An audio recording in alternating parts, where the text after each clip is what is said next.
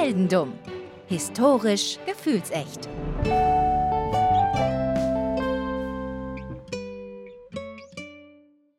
Hallo Daniel. Hallo Philipp.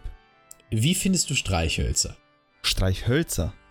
Ich habe die Erfahrung gemacht, dass wenn man viele auf einmal anzündet, das sehr cool aussehen kann und man verbrennt sich sehr schnell die Pfoten. Das ist richtig.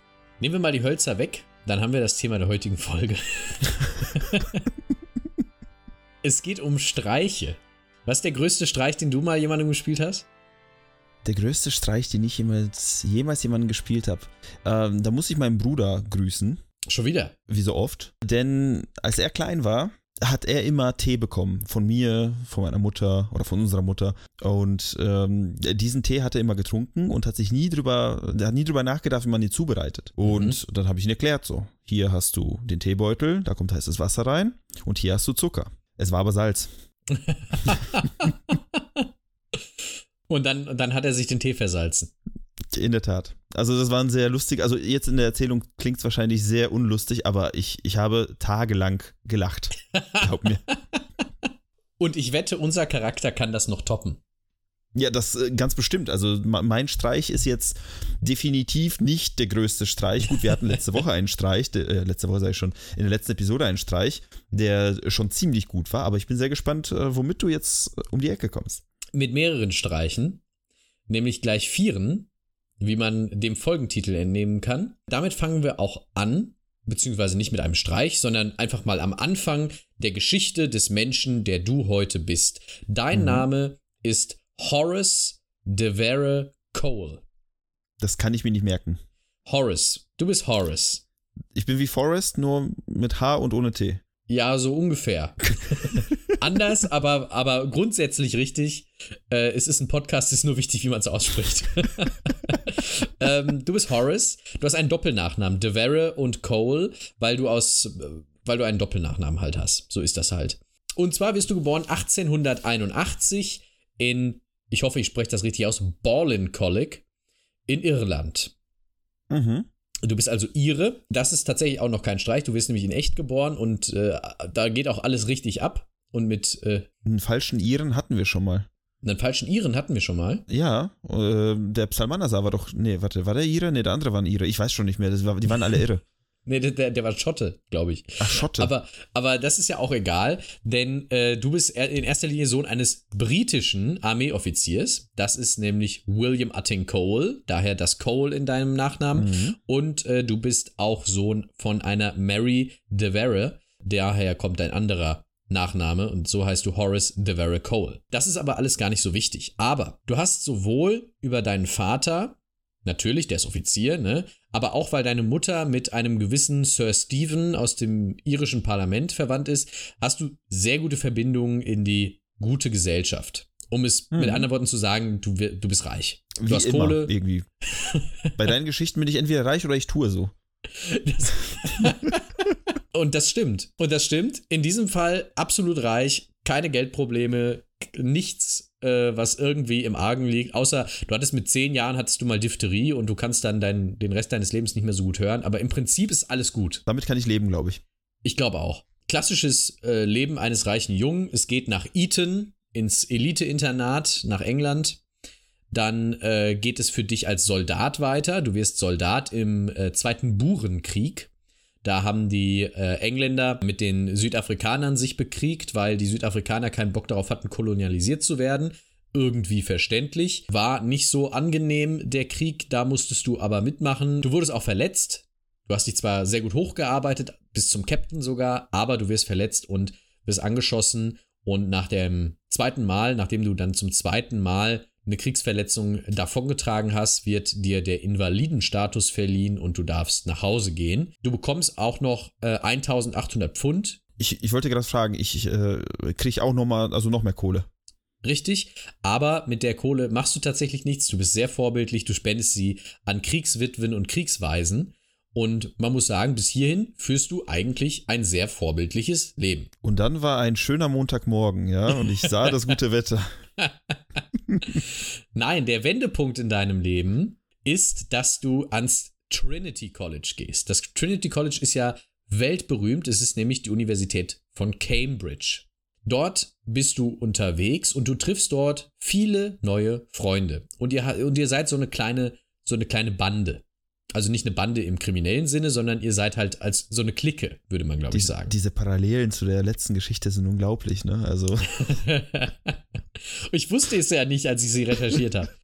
Ich nenne einfach mal äh, ein paar Namen, die dabei sind. Also zum Beispiel Guy Ridley, Duncan Grant und Anthony Buxton sind dabei. Die sind auch nicht so wichtig, aber die sind auch natürlich sehr gehobene Gesellschaft und so und teilweise auf ihren äh, Gebieten, die sie dann später verfolgt haben, sehr bekannt. Aber auch dabei in der Gruppe sind Virginia und Adrian Stephen. Virginia und Adrian Stephen sagen eigentlich keinem was, aber wichtig ist erstmal, sie sind Geschwister. Virginia, die Schwester, Adrian, der Bruder, Stephen, der Nachname. Der Nachname, genau. Ähm, Virginia ist später weltbekannt geworden wie das nun mal so ist in diesen Geschichten. Normalerweise mache ich das so als Nachklapp an die Geschichte. In diesem Fall mache ich es jetzt schon mal äh, vorab. Virginia ist später sehr bekannt geworden als Virginia Woolf, als Autorin äh, mhm. von ganz vielen berühmten Büchern, die in den 1930ern rauskamen. Uh, und Adrian Stephen war einer der ersten Psychoanalysten in England. Aha. Also großer Fan von Sigmund Freud und er und seine Frau haben da ganz große äh, Forschungsarbeit geleistet, irgendwie im Bereich der Psychoanalyse in England. Also wirklich wichtige Leute. High Class, wichtige Leute, damals aber noch Studenten. Die haben aber ihr Studium zumindest fertig gemacht. Also du nicht. du machst keinen Abschluss. Aber äh, ihr in eurer Clique entdeckt eure Freude daran, anderen Leuten streichen. Streichen? Streichen zu helfen nicht. Nein, Streichen zu spielen. Unsere Clique zieht sich Blaumänner an und wir streichen eure Wohnungen. Ob ihr wollt oder nicht. Sie werden einfach gestrichen. In beliebigen Farben. Damals war das alles ja noch ein bisschen einfacher mit den Streichen. Ja, es war noch nicht Informationszeitalter, nicht jeder wusste Bescheid, wie jeder aussieht, was jeder so macht, wann jeder wo ist. Es gab halt Zeitungen und wir befinden uns äh, um die Jahrhundertwende es müsste auch schon Radio gegeben haben. Obwohl ich es nicht weiß, wenn ich ehrlich bin. Aber es, es gab zumindest Telegramme und Funk und all das. Deine erste große Chance auf den Super-Mega-Streich, nachdem du immer hinterher bist, du bist immer auf der Suche nach dem größten möglichen Streich. Die erste Chance witterst du, als in London auf Staatsbesuch zu Gast ist der Sultan von Sansibar. Das hm. klingt jetzt ausgedacht, aber den gibt es wirklich. Das Land gibt es ja auch bis heute. Ja, natürlich. Heißt aber, glaube ich, mittlerweile anders. Dein Plan, wir faken einen Staatsbesuch dieses Sultans bei uns am Trinity College. Aber es gibt ein Problem. Ich habe ja gerade gesagt, Informationszeitalter war damals noch nicht so. Der war in der Zeitung abgebildet. Ich wollte gerade sagen, das wäre jetzt nämlich meine Frage gewesen. Weiß ich, wie er aussieht, damit wir ihn faken können? Äh, würden es die anderen herausfinden, wenn wir ihn schlecht faken würden? Und wenn es nur irgendwie einen Zeitungsausschnitt mal gegeben hat, ist die Chance 50-50, dass die Leute überhaupt wissen, von, von wem gesprochen wird. Ja, aber sagen wir es mal so, damit du so einen Staatsbesuch an einem, an einem College machen kannst, musst du ja bis ganz nach oben gehen, bis zum Universitätsdirektor. Und ich glaube, dass der die Zeitung liest. Das wird wohl so sein, ja, das stimmt. Und deswegen musst du dir einen Workaround einfallen lassen. Wie können wir trotzdem irgendwie diesen Prank durchziehen, ohne dass es jetzt der Sultan selbst ist? Ich hätte jetzt tatsächlich erstmal die Zeitung nochmal gefaked, damit in der Zeitung, die vielleicht die wichtigen Leute lesen, äh, ein falsches Bild drin ist und somit ich damit durchkomme. Weil dann st stimmt's ja. Also wenn es in der Zeitung steht und ich oder ein anderer Schauspieler in dem Fall diesen Sultan spielt, ja, dann äh, warum, warum nicht? Ne? Das, das hätte geklappt, glaube ich. Vorausgesetzt natürlich, wir können eine Zeitung faken und äh, solche Geschichten. Da, da, ne? da, fangen die Probleme an, ganz genau, da fangen die Probleme an. Also die, das mit der Zeitung funktioniert nicht, aber ihr denkt euch aus, na gut, dann kommt halt nicht der Sultan, sondern dann spielen wir halt den Onkel vom Sultan. Natürlich, der Onkel vom Sultan. Wer denn sonst? Der stand ja nicht in der Zeitung. Eben, der stand nicht in der Zeitung. Jetzt gibt es aber noch ein Problem. Und zwar ist es für normal so, dass Menschen, die im 19. Jahrhundert in Irland geboren werden, nicht aussehen wie der Sultan von Sansibar. Das bedeutet erstmal ab in den Kostümverleih. ab in den Kostümverleih, so äh, Gewänder geholt, so ein Turban geholt, ne, dass man so aussieht. Und dann natürlich, heutzutage sollte man das definitiv nicht mehr machen, aber damals war eben 1800 irgendwas.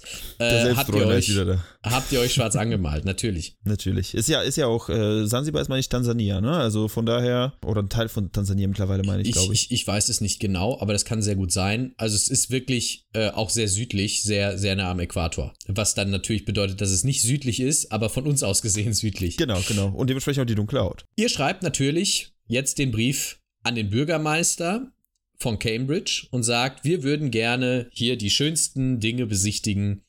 Eure tolle Universität, die wollen wir mal sehen. Und alle glauben es. Also wirklich durch die Bank weg, alle, die irgendwie damit zu tun haben, glauben es und ihr werdet herumgeführt im College und du kommst vorbei in deiner Verkleidung an deinen Freunden und an irgendwelchen anderen Leuten, die du kennst, an Lehrern und so weiter. Du sitzt am Tisch mit denen Und und merkt's. alle glauben, dass du der mysteriöse Onkel dieses Sultans von Sansibar bist. Darf ich eine Frage, eine Zwischenfrage stellen in dem, Ja. in dem Kontext?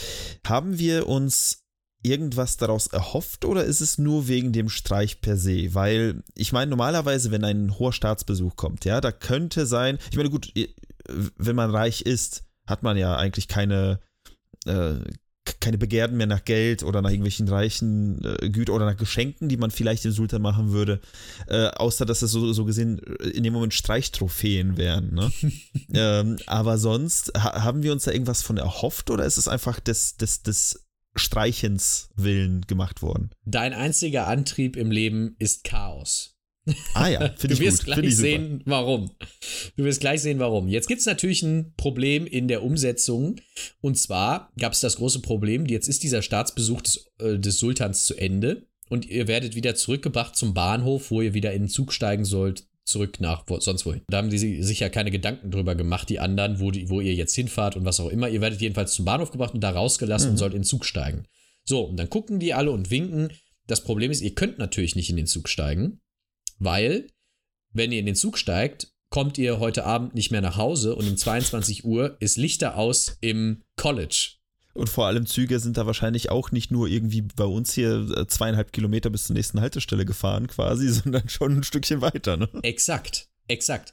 Und deshalb müsst ihr hintenrum durch dieses Bahnhofsgebäude und dann aus dem, aus dem Fenster rausklettern und hinten, hinterm Bahnhofsgebäude dann irgendwie zurück zum, zum äh, Haus eines Freundes, wo ihr euch dann umgezogen habt und dann zurück ins College. Das hat funktioniert, tatsächlich. Niemand hat es mitbekommen.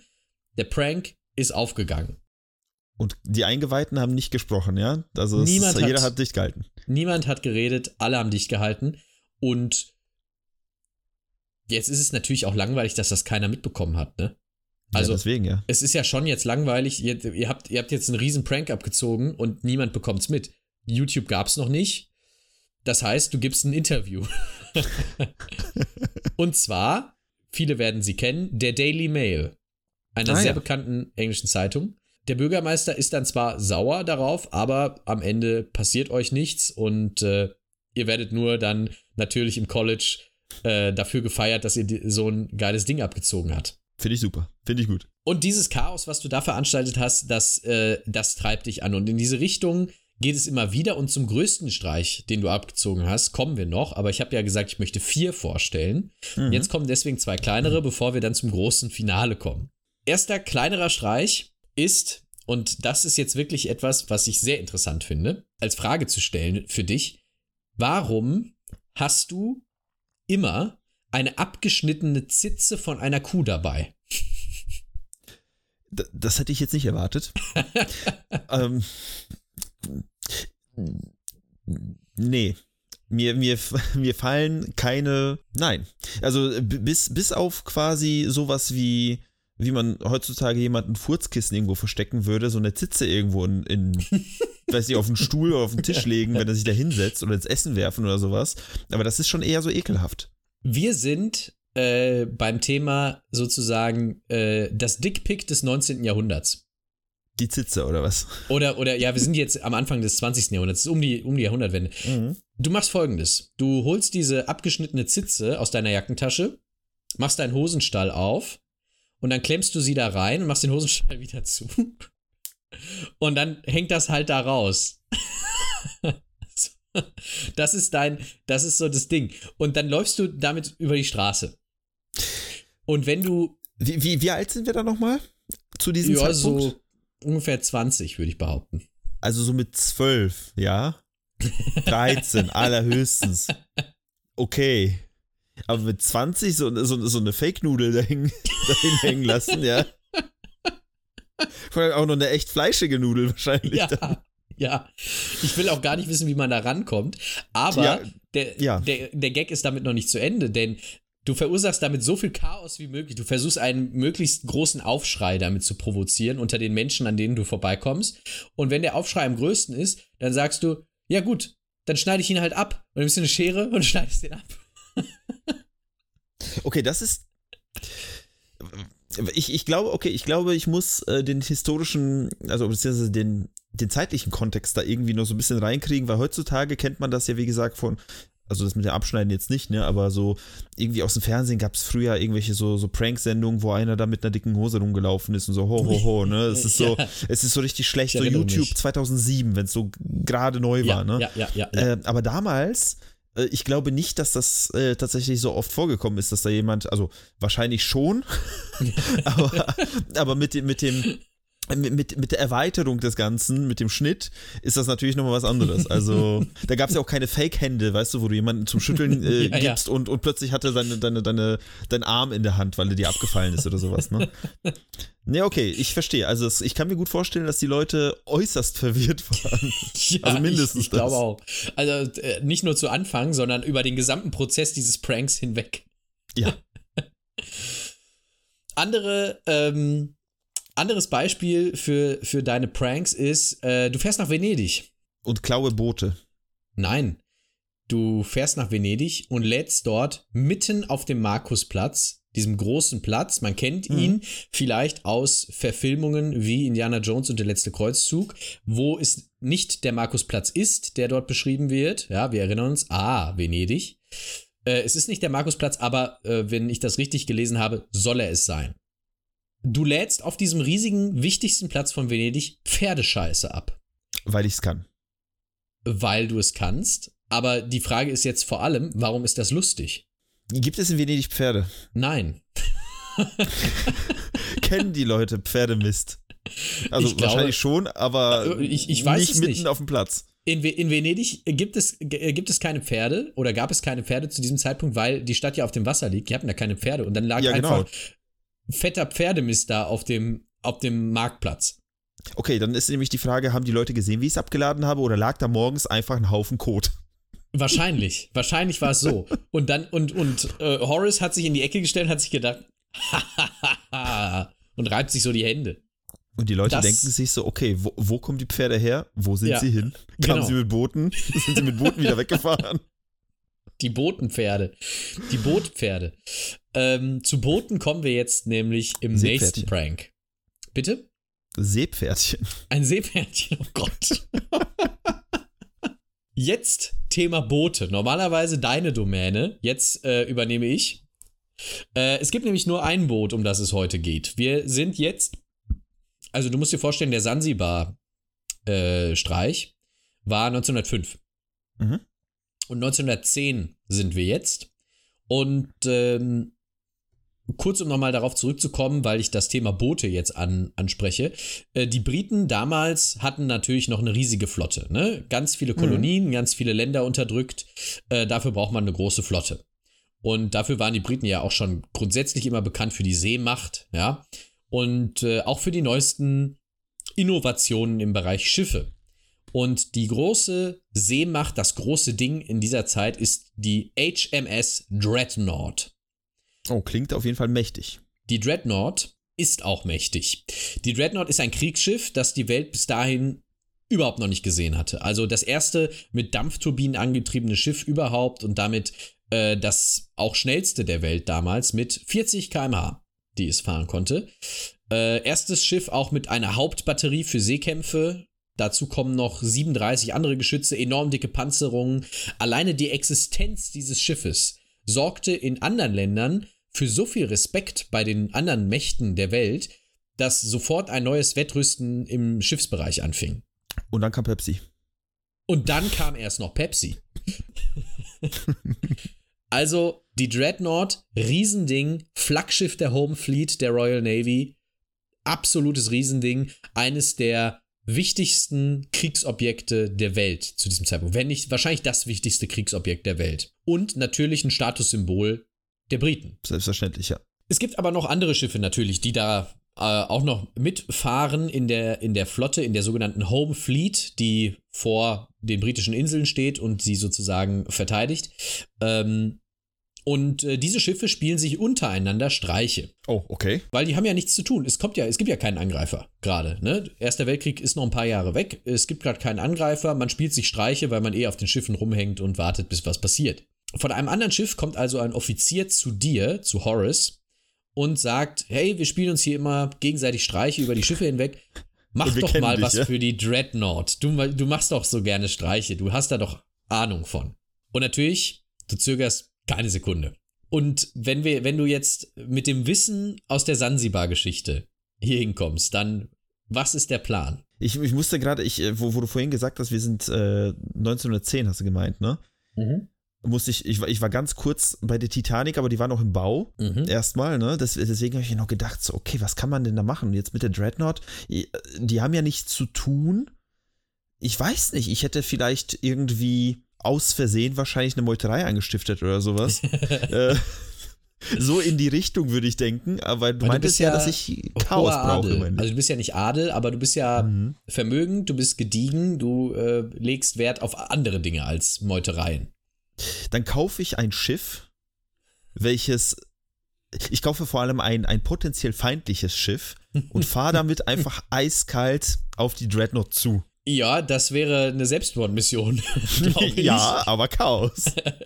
Nein, du machst einfach genau das Gleiche, was du damals auch schon gemacht hast. Äh, und zwar äh, verkleidest du dich diesmal aber als abyssinische Delegation. Oh Gott. Ja. Abyssinien, das heutige Äthiopien. Mhm. Gleiche Geschichte wie damals mit dem sansibarischen Onkel. Das Einzige, was anders ist, ist natürlich, der Staatsbesuch der Abyssinier stand noch nicht in der Zeitung, weil es ihn ja auch gar nicht gibt. Das heißt, du konntest aussehen, wie du willst. Und du konntest auch vor allem den Prinz selbst spielen. Du musstest dich nicht irgendwie Mhm. als irgendwen anderes ausgeben. Und äh, ihr verkleidet euch wieder. Diesmal also wirklich auch die komplette Gruppe äh, ganz zusammen. Und äh, ihr verkleidet euch wieder, ihr malt euch wieder mal schwarz an. Und äh, das Einzige, was ihr nicht machen könnt, ist essen. Ich habe nicht verstanden, warum sie nicht essen können, aber sie können wohl nicht essen in der Verkleidung. Keine Ahnung. Hm. Äh, ansonsten geht prinzipiell alles.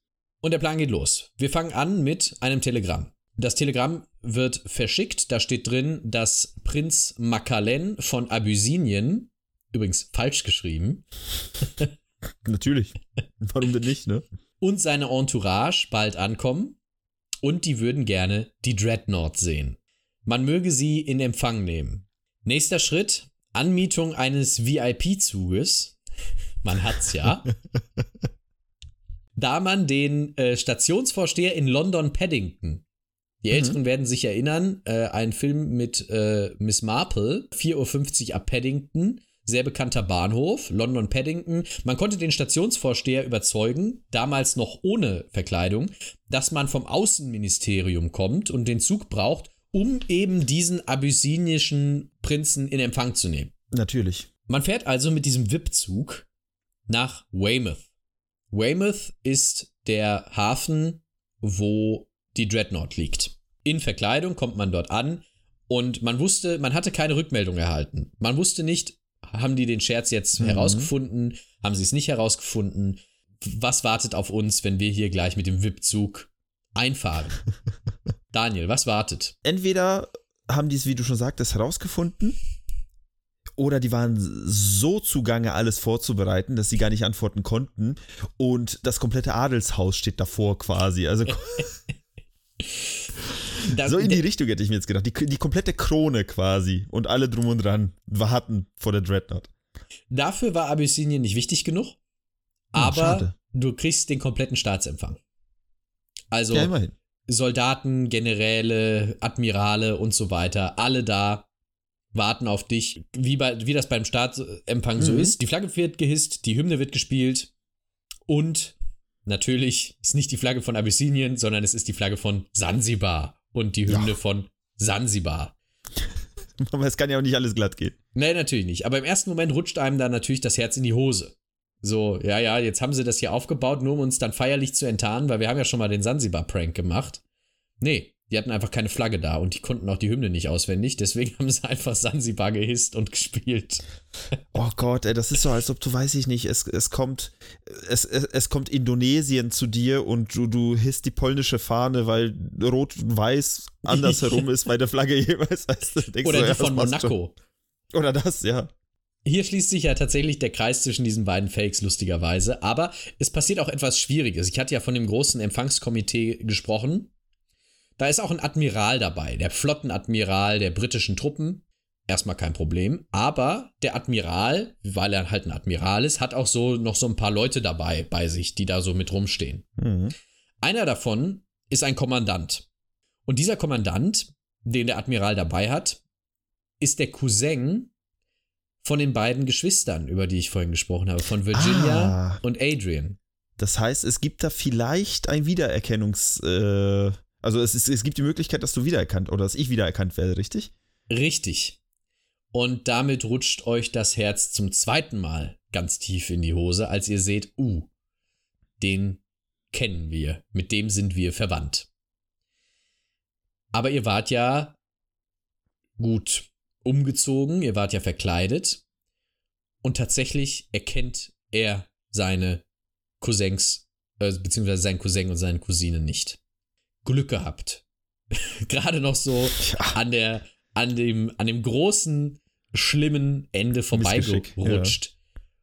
Und tatsächlich bekommt ihr danach eine exklusive Tour über das große Flaggschiff der englischen Marine und über weitere Schiffe und ihr werdet sehr staatstragend umhergeführt und irgendwann fangt ihr an, euch in der Rolle darüber lustig zu machen, dass das so einfach war. Zum Beispiel bittet ihr darum, dass doch bitte Gebetsteppiche gebracht werden. Und es werden Gebetsteppiche gebracht. Ihr verteilt irgendwelche ausgedachten militärischen Ehren in irgendeiner Kauderweltsprache an irgendwelche Soldaten. Ihr sprecht irgendeine Sprache, die ihr euch einfach so aus ausdenkt, während ihr während ihr da steht. Äh, Adrian tut so, als wäre der Übersetzer und sagt dann einfach, was ihr angeblich gesagt hättet Mhm, klassisch. es ist, es ist, irgendwann wird es so lächerlich und auch einfach blank rassistisch, weil ihr auch einfach immer wieder zu irgendwelchen tollen Dingen, ah, Bunga Bunga sagt. Und es fällt nicht auf. Es fällt alles nicht auf, weil die Leute denken, Menschen aus Äthiopien würden wirklich einfach nur überall hingehen und ah, Bunga Bunga sagen. Gott, ey. Das Ende vom Lied ist, an dem Tag kommt es nicht raus, aber natürlich ein paar Tage später. Natürlich muss ja, weil die äh, Ehre dem, wem Ehre gebührt, ne? Die Royal Navy hat sich öffentlich komplett lächerlich gemacht, weil sie das nicht Mhm. erkannt haben und da irgendwelchen Leuten einfach die, das komplette Schiff gezeigt haben. Und alle außer Virginia, ich weiß nicht warum Virginia nicht, vielleicht weil sie eine Frau ist, keine Ahnung, bekommen zur Strafe symbolische Peitschenhiebe auf den Hintern. Oh, Symbolische. Weiß nicht, wie, wie schlimm es war, aber symbolische. Äh, man konnte euch nämlich nicht verurteilen, denn ihr habt kein Gesetz gebrochen. ihr habt nichts. Äh, also, ja, natürlich. es, war, es gibt kein Gesetz dagegen, von der Royal Navy herumgeführt zu werden. Es ist, weißt du, es ist, wenn ich so drüber nachdenke, ist es so, das war das früher, ja, früher war alles besser in dem Sinne, dass du dir keine Sorgen machen musstest, dass da irgendwie irgendeiner mit einer Bombe ankommt oder sowas und Ja. das komplette Schiff irgendwie Das in die stimmt. Luft jagt oder plötzlich ein Piratenangriff kommt aus dem Inneren äh, oder irgendwas, ne, sondern es war einfach, hey, yo, wir sind hier König von Äthiopien und äh, das, ist mein, das ist mein Gefolge und let's go, lass uns mal äh, das Schiff angucken, ne? Ja, exakt. Das ist jetzt quasi so das Ende der, der, der, des Hauptpranks, aber der Prank hatte noch so ein bisschen äh, was, was danach passiert ist. Also, fünf Jahre später. Wir sind jetzt 1915 im Ersten Weltkrieg. Mhm. Die Dreadnought ist im Einsatz. Und die Dreadnought trifft als Teil der englischen Flotte auf ein deutsches U-Boot. Das deutsche U-Boot wird dadurch versenkt, dass die Dreadnought es einfach frontal rammt. Oh, okay. Also so, so mächtig war das Schiff, ja? Genau, das hat sonst auch kein Schiff jemals geschafft. Viele Leute gratulierten dann der Dreadnought per Telegramm zu diesem außergewöhnlichen Erfolg. Und in einem dieser Telegramme stand einfach nur, was? Uh, bunga bunga. Richtig, Bunga, Bunga. Die Leute haben sich also dran erinnert. Scheiße, ey. oh, es ist so dumm. Es ist Ich habe noch, unglaublich dumm. also wenn du noch Lust hast, ich hätte hier noch so ein, ein, ein ganz kleines Best-of von, von vier weiteren Streichen, die du noch rausgehauen hast. Das sehr gerne, komm. Als, Gib als, sie mir alle. für, für den Abschluss. Also, erster Streich. Du und deine Freunde verkleiden sich als Arbeiter und bud buddeln einen Graben mitten im Piccadilly Circus. Gab's einen Schatz? Nein. Das ist wie Oak, wie Oak Island. Das ist wie Oak ein, Island. ein, ein Graben gebuddelt. Zweiter Streich. Du verabredest ein Wettrennen mit äh, dem Abgeordneten des Parlaments Oliver Locker Lampson. Und du sagst ihm, pass auf, wir machen Wettrennen und ich gebe dir sogar 10 Yards Vorsprung. Mitten in der Stadt in London irgendwo. Bevor ihr loslauft, schmuggelst du ihm aber deine goldene Uhr in die Jackentasche. Unbemerkt. Und du sagst, oder ich sage, dass er mich beklaut hat. Und als ihr losrennt, rufst du nur, haltet den Dieb, haltet den Dieb. Oh Gott. Es ist, es ist so gut. Es ist wirklich gut. es ist verdammt gut, muss ich zugeben. Ich meine, ich wollte gerade, ich wollte gleich zum Schluss nochmal sagen, so Leute, wenn ihr Pranks macht, dann guckt bitte, dass diese Pranks zumindest niemanden schaden, ja? Ich glaube, haltet den Dieb auf, würde auch niemanden schaden, außer Leute mit Zivilcourage und es gibt meistens gibt es diese Leute, äh, greifen ein und äh, das kann dem den Nicht-Dieb in dem Moment trotzdem ein bisschen schaden, ne? Äh, aber das ist ja großartig. Das ist ja, das, das ist ja, das ist einfach, ey, es ist brillant. Aber ich fand den, ich fand den He-Man-Moment gerade sehr gut. So, ja, Leute, macht das nicht, das kann den Leuten schaden, aber das ist ja brillant. Nächste Woche mache ich das. Ja, pass auf, wenn wir uns das nächste Mal sehen. Tatsächlich, der Abgeordnete, ich habe keine goldene Uhr. Äh, der Abgeordnete wird äh, als Dieb tatsächlich aufgegriffen und äh, du erklärst die Sache dann aber später, bevor die den ins Gefängnis stecken können. Äh, das kostet dich aber, weil dieser Prank ein Breach of the Peace ist, Oh, äh, fünf Pfund Strafe. oh, war das damals viel Geld? Äh, für dich sicherlich nicht. Ja, gut, stimmt mal wieder, ja. Dritter Streich. Du hast eine Party geschmissen. Und äh, irgendwie war aber den Leuten nicht so klar, warum exakt die Leute, die eingeladen waren, jetzt eingeladen waren. Das war irgendwie eine ganz komische Zusammensetzung von Menschen, wo auch Menschen, die normalerweise in diese soziale Gruppe gehören, auch einfach nicht eingeladen waren. Und das war irgendwie niemandem so recht verständlich. Und dann hab, haben die Gäste dieser Party untereinander gerätselt, was denn der Grund sein könnte, warum sie speziell jetzt eingeladen worden sind. Ich habe meinen eigenen Tod gefaked und äh, habe alle Leute eingeladen, die ich hasse. Nein, tatsächlich nicht. Du hast nur Leute eingeladen, in deren Nachnamen das Wort Bottom vorkam. Oh Gott. das ist auch sehr, sehr gut. Das ist Ich auch finde- sehr, sehr gut. Ich finde das auch wirklich absolut großartig. Aber der beste Prank, der auch in, in die gleiche Richtung geht, ist der vierte Prank. Der letzte, den ich heute vorstellen möchte. Und zwar Theater. Du hast Theaterkarten gekauft. Und zwar, je nachdem, äh, welche Quelle man glaubt, entweder vier oder acht.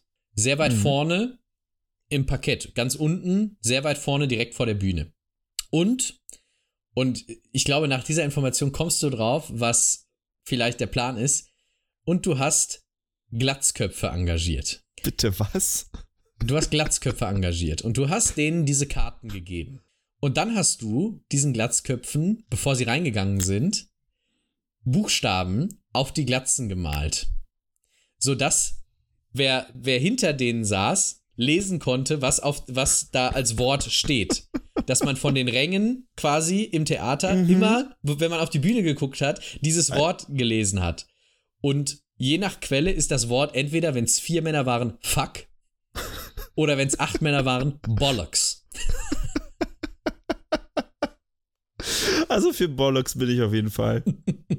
Großartig.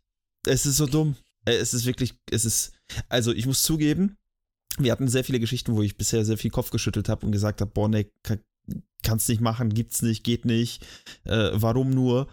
Aber alles, also ich, ich muss sagen, die Staatsbesuche, okay, ne, es ist schon so, kann, kann man machen, aber es ist, es ist nicht so stumpf wie Bollocks. ja, das stimmt. Oder das mit der Uhr. Oder das mit der Uhr. Das ist ja, es ist genau mein Humor. Ich hätte nicht gedacht, dass, dass, ich, dass ich genau so einen Scheiß gut finden würde, ey. Schlimm. Das weckt das Schlimmste in mir. Horace weckt das Schlimmste in dir. Äh, er, das Schlimmste in ihm war dann aber auch äh, bald vorbei, denn schon 1936 äh, stirbt Horace Oh ähm, an einem Herzinfarkt, kann keine weiteren Pranks ähm, machen. Und deine Geschichte und die von Horace ist damit zu Ende. Verdächtigt wirst du aber eines weiteren Pranks, der weltbekannt geworden ist Oh. und der wirklich auch sehr, sehr lange nicht aufgelöst wurde. Zu dem zu kommen, schaffen wir heute aber leider nicht mehr. Das würde wirklich den Rahmen sprengen. In einer anderen Folge können wir da nochmal drüber reden. Wir wissen ja auch nicht, ob du ihn gemacht hast, den Prank, oder ob es jemand anders war. Es war auf jeden Fall ein Prank. Und du wirst verdächtigt, dass du ihn gemacht hast. Ob du es warst, wir wissen es nicht. Aber es wäre was für eine andere Folge. Oh, da bin ich, bin ich gespannt. Vielleicht können wir das ja fürs nächste Jahr mal mitnehmen, ne? Wieder, damit wir den, den, Genau. den, den Scherz-April quasi äh, wieder auferleben lassen, wie wir jetzt dieses Jahr aus Versehen. Aus Versehen ihn eingeführt haben. genau. Ja, Horace äh, Revisited, eventuell nächstes Jahr. Bleibt mal gespannt. Äh, das war die Geschichte von Horace de Vera Cole. Großartig. Also, ich bleib dabei, er weckt das Schlimmste in mir, aber das, ich, ich bin glücklich darüber. es, ist, es ist tatsächlich genau mein Humor. Je Stumpf ist Trumpf, ne? Sagt man ja nicht umsonst. Das stimmt. Das stimmt. Großartig, großartig. Vielen lieben Dank dafür. Also, ich, ich schüttel mit dem Kopf, aber aus ganz anderen Gründen als sonst. ja, vielen Dank fürs Zuhören, kann ich an dieser Stelle nur sagen. Äh, wir sehen uns beim nächsten Mal und ich wünsche euch noch viel Spaß. Bis zum nächsten Mal.